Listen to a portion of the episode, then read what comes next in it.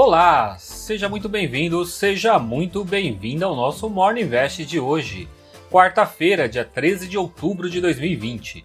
Eu sou o Sidney Lima, especialista em investimentos, e venho apresentar os destaques do mercado financeiro para você começar o dia bem informado. A nossa Bolsa de Valores de São Paulo retoma os 98 mil pontos, na contramão do exterior que operou no vermelho principalmente digerindo a Johnson Johnson por ter suspendido os testes da sua vacina, após um dos voluntários ter desenvolvido uma doença inexplicável. Esse é o segundo caso de que testes são suspensos, por causa de algum efeito colateral em algum participante. A mais recente foi a vacina da Universidade de Oxford, mas essa também já voltou aos testes. Por aqui, o Ibovespa terminou o dia com uma alta de 1,05% aos 98.503 pontos. O volume financeiro negociado foi de 19,1 bilhões de reais. As cinco maiores altas foram B2W subindo 7,28%, seguido por Magazine Luiza que também subiu 5,99%, Marfrig que subiu 4,65%, Natura que subiu 3,79% e BR Foods que subiu 3,44%.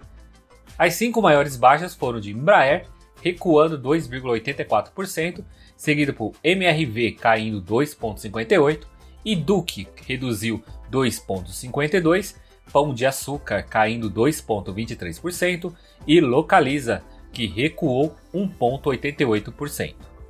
A moeda americana terminou o dia de ontem cotada a R$ 5,79, uma alta de 0,98%. Nos indicadores do mercado de juros futuro, o DI para janeiro de 2022 manteve-se estável a 13,24. Já o DI para janeiro de 2023 recuou 7 pontos base a 4,61 e DI para janeiro de 2025 caiu 12 pontos base a 6,45. O índice dos fundos imobiliários IFIX avançou 0,02% aos 2.808 pontos. A maior alta foi do fundo imobiliário BTG Pactual Crédito Imobiliário, subindo 1,56%, e a maior baixa foi do fundo imobiliário Hotel Max Invest, caindo 2,33%. Ontem, o Banco Central divulgou o Boletim Focus. Como na segunda foi feriado, excepcionalmente acabou sendo divulgado nesta terça-feira. E dessa vez inverteu o otimismo em relação ao PIB, Produto Interno Bruto, projetando um recuo de 5,03%. Na semana passada, eles projetavam uma queda de 5,02%. Já para os anos seguintes, os economistas mantiveram 3,50 e 2,50 para 2021 e 2022, respectivamente. Em relação à inflação, o IPCA teve uma elevação para o final deste ano, de 2,12% para 2,47%. E para o ano que vem, a projeção é que se eleve também um pouco, saiu dos 3% para 3,02%. Mesmo com a elevação da estimativa para 2020, isso continua abaixo da meta, que é de 4% segundo o Banco Central, com a variação de 1,5 pontos percentuais para mais ou para menos. Já o dólar, a projeção é de aumento em 2020, subiu de 5,25 para R$ 5,30 e para o ano que vem foi elevado de R$ 5,00 para R$ 5,10. Por fim, e não menos importante, a Selic continua nos 2% ao ano até o final de 2020 e para 2021 manteve-se 2,50%.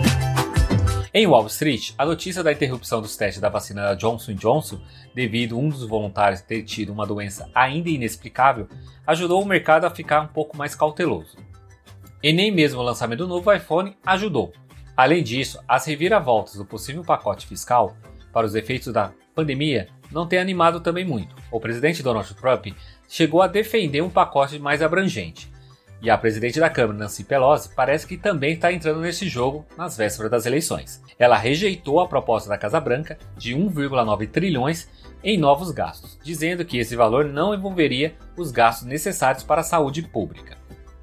Logo, os três índices das bolsas americanas ficaram no vermelho. Nasdaq recuou 0,10%, a Dow Jones encolheu 0,55% e a S&P 500 terminou o dia em uma queda de 0,63%. Em um evento online, a Apple lança o seu novo iPhone 12 e ele virá sem carregador e fones de ouvido na caixa. A empresa alegou que isso foi para reduzir a emissão de carbono. Com isso, na caixa virá apenas, além do aparelho, um cabo USB tipo C.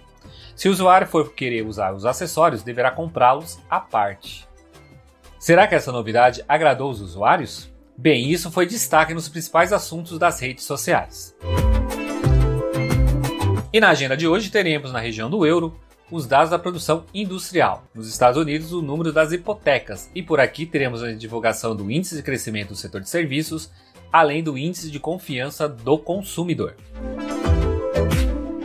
Esses foram os destaques desta quarta-feira do nosso Morning Invest. Esse conteúdo está disponível nos principais agregadores de podcast: Deezer, Apple Podcast, Google Podcast e Spotify. Então já aproveita e compartilhe esse conteúdo para mais pessoas. Tenha um ótimo dia e eu te encontro amanhã aqui nesse mesmo canal. Então, até lá!